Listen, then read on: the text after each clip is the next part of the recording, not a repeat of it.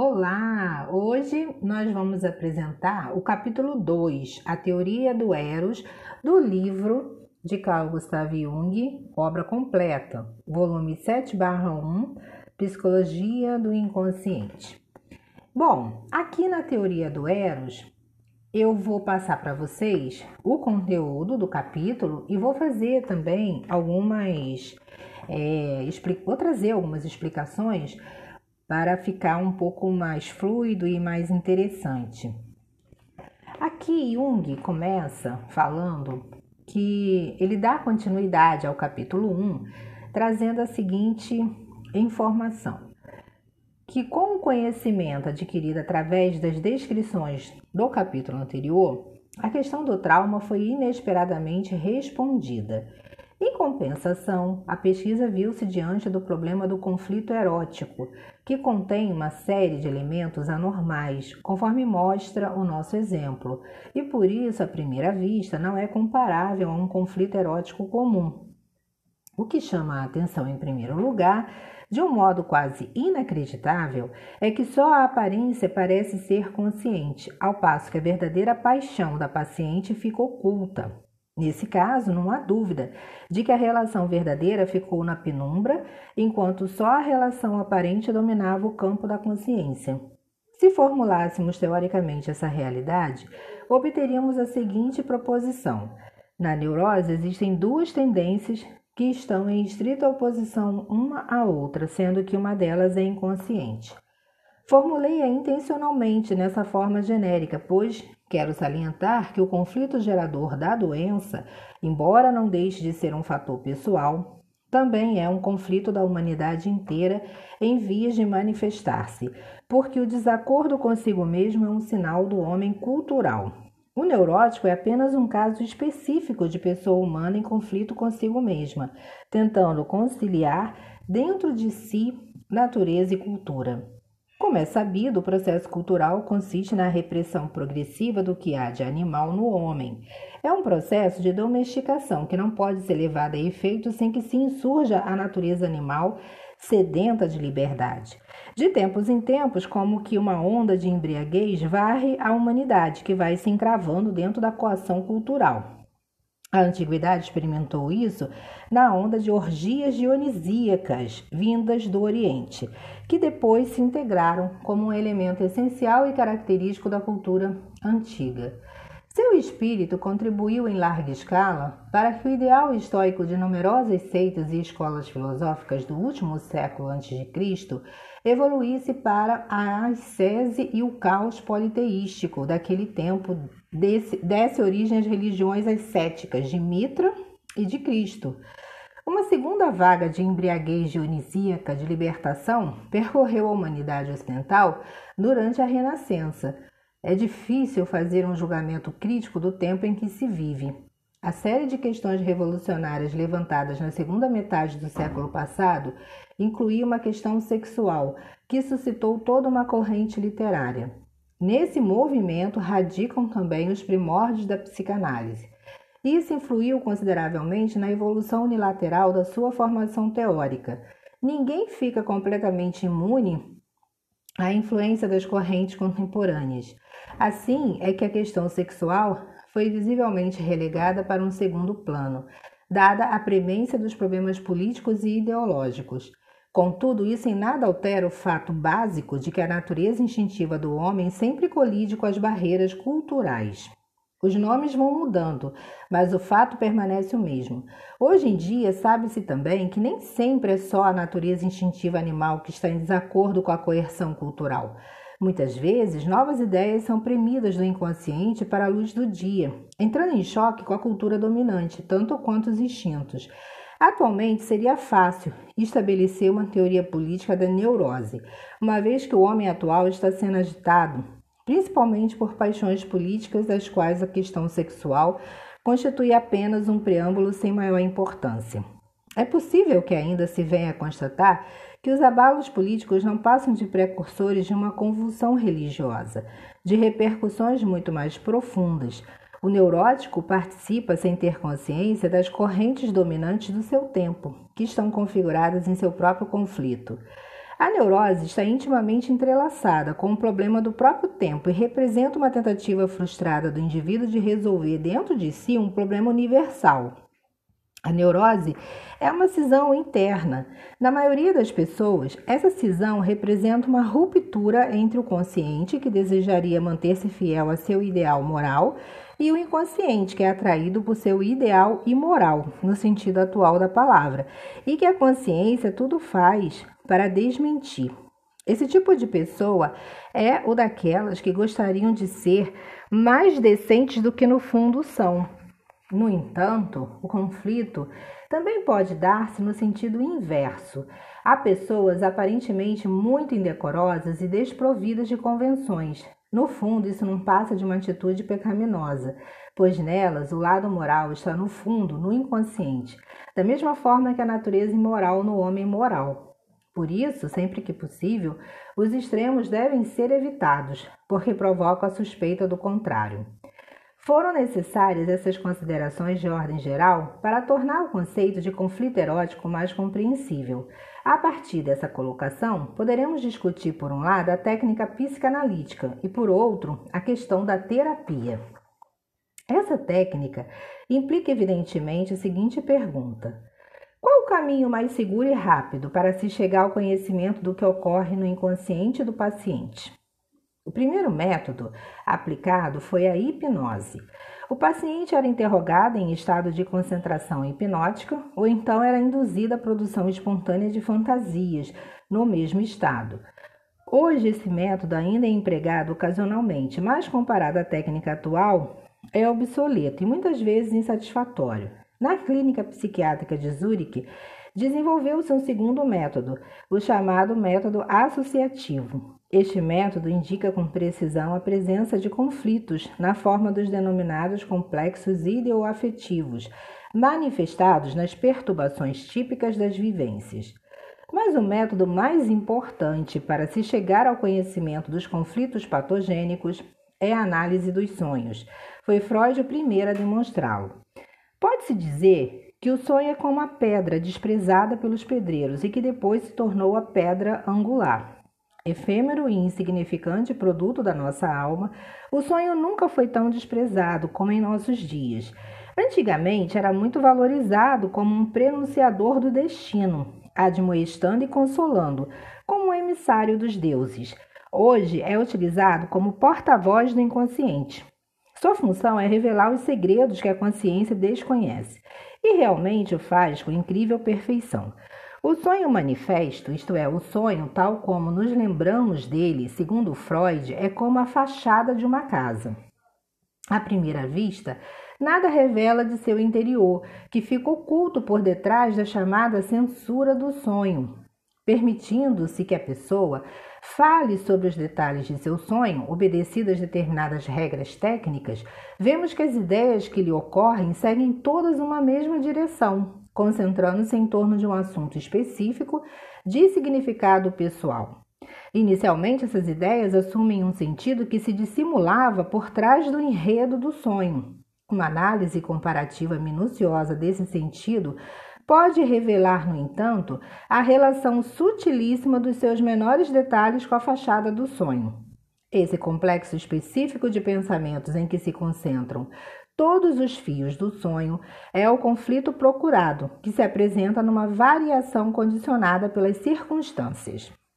Na opinião de Freud, o lado desagradável e incompatível do conflito fica tão velado ou diluído que se pode falar em realização de desejo. É evidente que os casos de satisfação de desejos expressos, como os sonhos de sensações corporais, ocorrem raramente, mas existem. Por exemplo, acontece que uma sensação de fome manifestada durante o sono possa ser satisfeita por um sonho em que o desejo de comer é aplacado por uma farta refeição. Outro exemplo seria o sonho que se tem na hora em que é preciso levantar-se, quando se quer continuar dormindo. O desejo é satisfeito sonhando-se que já se levantou, e assim por diante. Mas são poucos os sonhos assim tão simples. De acordo com Freud, também existem desejos inconscientes, incompatíveis com as ideias conscientes do estado desperto. São os desejos desagradáveis que preferimos não conhecer. Entretanto, são justamente os elementos formadores do sonho. Por exemplo, uma filha tem um amor carinhoso pela mãe, no entanto, para grande desespero seu, sonha com a morte da mãe. Freud diria que essa filha tem o desejo penoso, mas inconsciente, de que a mãe, contra quem nutre resistências secretas, desapareça deste mundo o mais breve possível. Mesmo a filha mais irrepreensível pode ter tais desejos. No entanto, ela os repeliria violentamente, caso quiséssemos responsabilizá-la por isso. Aparentemente, o sonho manifesto não satisfaz nenhum desejo, mas exprime temor e preocupação, ou seja, exatamente o contrário do suposto impulso do inconsciente. Ora, é sabido que um excesso de preocupação, frequentemente com razão, suscita a suspeita do contrário. O leitor crítico terá razão em perguntar: será exagerada a preocupação expressa no sonho? São incontáveis os sonhos desse tipo, em que aparentemente não há o menor indício de realização de desejo. O conflito elaborado no sonho é inconsciente. O mesmo se dá com a respectiva tentativa de solução. Existe na filha que teria sonhado uma tendência real de afastar a mãe. Na linguagem do inconsciente, isso significa morte. É óbvio que ela não pode ser considerada responsável por essa tendência, pois, para sermos exatos, não foi ela quem fabricou o sonho, mas sim o seu inconsciente. É este quem tem a tendência de afastar a mãe, sem que a filha o saiba. O fato de essas coisas se manifestarem nos sonhos prova justamente que não são pensadas conscientemente. A filha não compreende por que a mãe deveria sumir de sua frente. Pois bem, sabe-se que certa camada do inconsciente contém tudo que ficou perdido em termos de reminiscências e todos os impulsos infantis que não puderam ser utilizados na vida adulta. Pode-se dizer que quase tudo que vem do inconsciente tem primeiramente um caráter infantil. Assim também este desejo, que parece muito simples. Papai, quando a mamãe morrer, você casa comigo, não é? Tal desejo infantil, assim expresso, substitui um desejo recente, mas doloroso, por motivos ainda não apurados, de casar. Este pensamento, ou melhor, a seriedade da sua intenção, é, por assim dizer, recalcada no inconsciente, exprimindo-se necessariamente de modo infantil, uma vez que o material de que dispõe o inconsciente é composto em grande parte de reminiscências infantis. No sonho em consideração, trata-se aparentemente de um impulso infantil de ciúme. De certa maneira, a filha está apaixonada pelo pai, daí o desejo de afastar a mãe. Seu verdadeiro conflito, porém, é o seguinte: de um lado, gostaria de se casar, mas de outro, não consegue assumir a decisão. É assaltada por dúvidas como: nunca se sabe no que vai dar, será que é o homem certo, etc. Por outro lado, a vida na casa dos pais é tão boa Vou ter que me separar da mãezinha querida, tornar-me adulta, independente. Será que vou conseguir? No entanto, percebe a seriedade da questão do casamento que exige uma tomada de posição e não permite recuo para os braços de papai e mamãe, envolvendo a família toda no problema que o destino lhe propõe. Deixou de ser a criança de outrora, agora é alguém que quer casar. Ela se situa como tal, isto é, com o desejo de conquistar um homem, mas na família o homem é o pai, e é nele que recai sem que a filha perceba o desejo de conquistar um homem. Mas isso é incesto, Daí resulta uma intriga incestuosa secundária. Mas, na opinião de Freud, a tendência incestuosa é primária, a verdadeira razão pela qual a filha não consegue decidir-se pelo casamento. Para ele, as outras razões invocadas não têm grande importância. Em relação a esta interpretação, venho sustentando há muito tempo o ponto de vista de que o aparecimento ocasional do incesto não prova a existência de uma tendência universal para o incesto. Assim como um assassínio não revela a existência do prazer de trucidar como fonte geradora de conflitos em todos os homens. Mas também não pretendo negar que em cada indivíduo exista potencialmente a possibilidade de cometer qualquer crime. Mas entre a existência do germe e o conflito real, com a cisão de personalidade daí resultante, como é o caso da neurose, há uma diferença colossal. Quando se acompanha atentamente a história de uma neurose, sempre se depara com um momento crítico do aparecimento de um problema no qual o indivíduo se desviou. Ora, esse desviar-se é uma reação tão natural e constante como a preguiça, o comodismo, a covardia, o medo, o não saber e a inconsciência que estão em sua base. Em geral, hesitamos diante de coisas desagradáveis, difíceis e perigosas, e delas não nos aproximamos. A meu ver, essas razões são plenamente convincentes. A sintomatologia do incesto, que é inegável e foi vista por Freud com inteiro acerto, me parece ser um fenômeno secundário mórbido.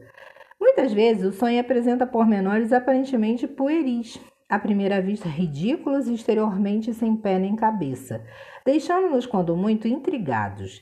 Por isso, num primeiro momento, sempre há uma resistência a vencer. Antes de nos darmos seriamente ao trabalho paciente de desenrolar fio por fio a trama emaranhada.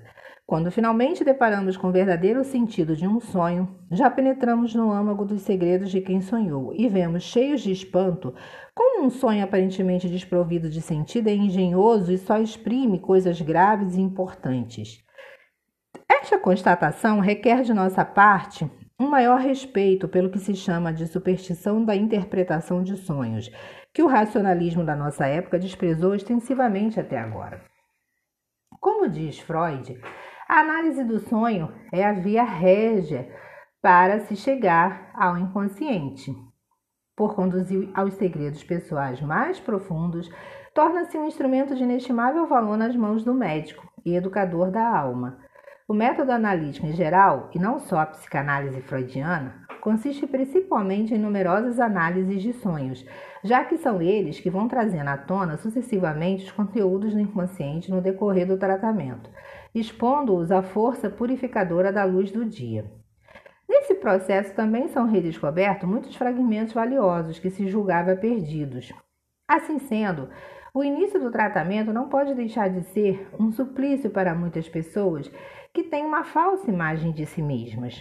Pois, aplicando o antigo ditado místico, abre mão do que tens e receberás, terão que renunciar a quase todas as caras ilusões que têm a seu respeito para deixar brotar algo muito mais profundo, maior e mais belo dentro de si.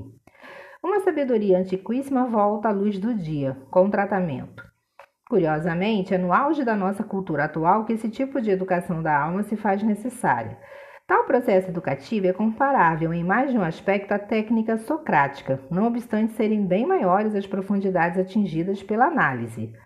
A orientação da pesquisa freudiana tentava demonstrar a primazia do fator erótico sexual na origem do conflito patogênico.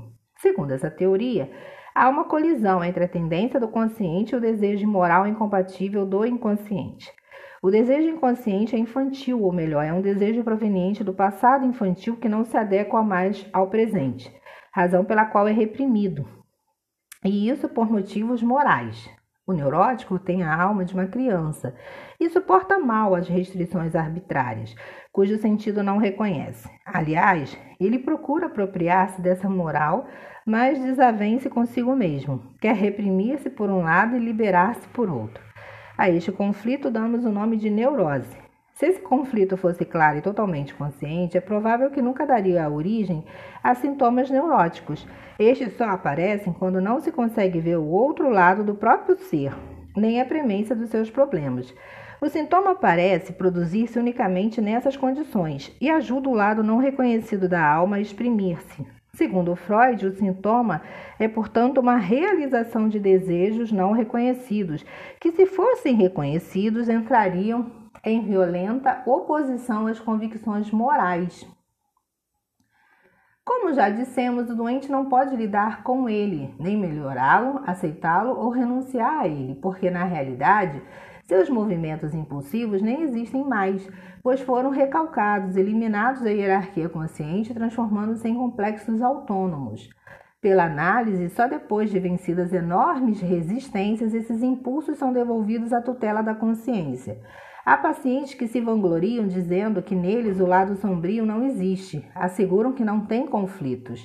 Não veem, porém, que, em compensação, esbarram em outras tantas coisas cuja origem desconhecem, tais como humores histéricos, artimanhas tramadas contra si mesmos ou contra o próximo, inflamações estomacais de origem nervosa, dores aqui e ali, irritabilidade sem motivo aparente e todo um séquito de sintomas nervosos. A psicanálise de Freud foi acusada de libertar no homem os instintos animais, felizmente reprimidos, provocando com isso uma catástrofe de consequências imprevisíveis. Este receio evidencia pouca confiança que se deposita na eficácia dos atuais princípios da moral. Até parece que só a pregação moral pode impedir o homem de se precipitar numa libertinagem desenfreada. No entanto, a necessidade é um regulador muito mais eficaz, pois estabelece limites para a realidade, que é muito mais convincente do que todos os princípios morais reunidos. É certo que a psicanálise pode tornar consciente todos os instintos animais, mas não como alguma, alguns interpretam para deixá-los entregues a uma liberdade sem freio, e sim para integrá-los num todo harmonioso. Aliás, quaisquer que sejam as circunstâncias, é uma vantagem poder dominar plenamente a personalidade. Caso contrário, os conteúdos reprimidos vão aparecer em outro lugar, estorvando o caminho. E isso não é em pontos secundários, mas justamente nos pontos mais vulneráveis. As pessoas, quando educadas para enxergarem claramente o lado sombrio de sua própria natureza, aprendem ao mesmo tempo a compreender e a amar seus semelhantes, pelo menos assim se espera. Uma diminuição da hipocrisia e um aumento do autoconhecimento só podem resultar numa maior consideração para com o próximo, pois somos facilmente levados a transferir para nossos semelhantes a falta de respeito e a violência que praticamos contra a nossa própria natureza. Segundo a teoria freudiana da repressão, parece, no entanto, que só as pessoas de moralidade excessiva reprimem sua natureza instintiva. Logo, a pessoa imoral, que não põe freios aos seus instintos, deveria ser completamente imune à neurose. A experiência nos ensina, evidentemente, que não é este o caso. Esta pode ser tão neurótica quanto aquelas. A análise de uma pessoa imoral revela que houve simplesmente uma repressão do lado moral o neurótico imoral é a imagem do pálido criminoso que não está à altura do seu ato, tão bem descrito por Nietzsche. Num caso assim, poderíamos supor que os restos de decência reprimidos não passariam de convenções tradicionais infantis que puseram freios desnecessários à natureza instintiva, razão pela qual seria melhor extirpá-la de uma vez por todas. Com o princípio culminaríamos numa teoria da fruição absoluta. Naturalmente, isso seria completamente fantástico e absurdo, pois não devemos esquecer, e devemos isso à escola de Freud, que a moral não foi trazida do alto do Sinai em forma de tábuas e imposta ao povo, mas constitui uma função da alma humana, tão antiga quanto a própria humanidade. A moral não nos é imposta de fora, nós a temos definitivamente dentro de nós mesmos a priori não a lei, mas o ser moral, sem o que seria impossível conviver na sociedade humana. Eis porque a moral é encontrada em todos os níveis da sociedade. É um regulador instintivo das ações, ordenando também a convivência da, das hordas animais. As leis morais, porém, só têm validade dentro de um grupo de convívio humano. Fora dele deixam de existir, pois reina desde sempre aquela verdade antiquíssima. Homo homini lupus, o homem é o lobo do homem. À medida que uma cultura se desenvolve, é possível submeter massas humanas cada vez maiores ao domínio de uma mesma moral. No entanto, até hoje foi impossível estabelecer uma lei moral que se impusesse além dos limites da sociedade, isto é, no espaço livre de grupos que não dependem um do outro. Aí, como no tempo dos nossos ancestrais, impera a ausência do direito e da disciplina e a mais completa imoralidade. Esta, no entanto, só é denunciada pelo inimigo casual que com ela se confronta. A prática freudiana está de tal forma convencida da importância fundamental e exclusiva da sexualidade na neurose que, para ser coerente, passou a atacar corajosamente a moral sexual de seu tempo. Isso, sem dúvida, foi útil e necessário, pois dominavam nesse terreno, como ainda hoje, concepções insuficientemente diferenciadas em vista da complexidade da questão. Assim como na Baixa Idade Média, a transação a dinheiro era profundamente desprezada, devido à inexistência de uma moral casuística diferenciada da transação, sujeita apenas a uma moral global. Hoje se pode dizer que só existe uma moral sexual global indiferenciada. Uma moça solteira que tenha um filho é condenada e ninguém pergunta se ela é uma pessoa digna ou não. Qualquer forma de amor que não tenha o beneplácito do direito é imoral, quer seja vivido por pessoas de grande valor ou por canalhas. Isto porque ainda estamos hipnotizados por o que o homem faz, esquecendo-nos do como, exatamente como as transações de dinheiro na Idade Média, identificadas com mental reluzente, objeto de cobiça e, portanto, com o próprio diabo. A coisa não é tão simples assim. O erotismo constitui um problema controvertido e sempre o será, independentemente de qualquer legislação futura a respeito. Por um lado, pertence à natureza primitiva e animal do homem e existirá enquanto o homem tiver um corpo animal. Por outro lado, está ligado às mais altas formas do espírito. Só floresce quando o espírito e o instinto estão em perfeita harmonia, faltando-lhe um dos dois aspectos. Já se produz um dano, ou pelo menos um desequilíbrio, devido à unilateralidade. Podendo resvalar facilmente para o doentio. O excesso de animalidade deforma o homem cultural, o excesso de cultura cria animais doentes. Este dilema mostra toda a insegurança que o erotismo traz ao homem. No fundo, é algo muito poderoso que, como a natureza, pode ser dominado e usado, como se fosse impotente. Mas o triunfo sobre a natureza se paga muito caro. A natureza dispensa quaisquer declarações de princípios, contenta-se com tolerância e sábias medidas. Eros é um grande demônio, declara a sábia Diotima a Sócrates. Nunca o dominamos totalmente. Se o fizermos, será em prejuízo próprio. Eros não é a totalidade da natureza em nós, mas é pelo menos um dos seus aspectos principais. A teoria sexual da neurose freudiana fundamenta-se, portanto, num princípio verdadeiro e real. Comete, no entanto, o erro da unilateralidade da exclusividade, além da imprudência de querer apreender Eros, que nunca se deixa capturar numa grosseira terminologia sexual. Neste ponto, Freud é também um dos representantes de sua época materialista, que nutria a esperança de resolver todos os enigmas do mundo num tubo de ensaio. O próprio Freud, depois de velho, reconheceu essa falta de equilíbrio de sua teoria e contrapôs a Eros, que chamou de libido, o instinto de morte ou de destruição.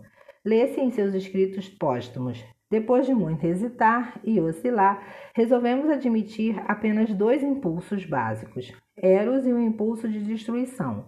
A meta do primeiro é estabelecer unidades cada vez maiores e conservá-las, logo é união. A meta do outro, ao invés, é dissolver relações e assim destruir as coisas. Por isso também é chamado de instinto de morte. Contento-me com esta referência sem entrar mais a fundo nas controvérsias acerca do conceito. É claro que a vida, como todo ciclo, tem um começo e um fim, e que cada começo também é o começo do fim. Freud quer dizer, provavelmente, que todo ciclo é um fenômeno energético e que a energia só pode ser produzida pela tensão dos contrários. No próximo podcast, eu vou falar sobre o capítulo 3, outro ponto de vista, que é a vontade de poder, onde Jung vai trazer a visão de Adler. Até o próximo podcast.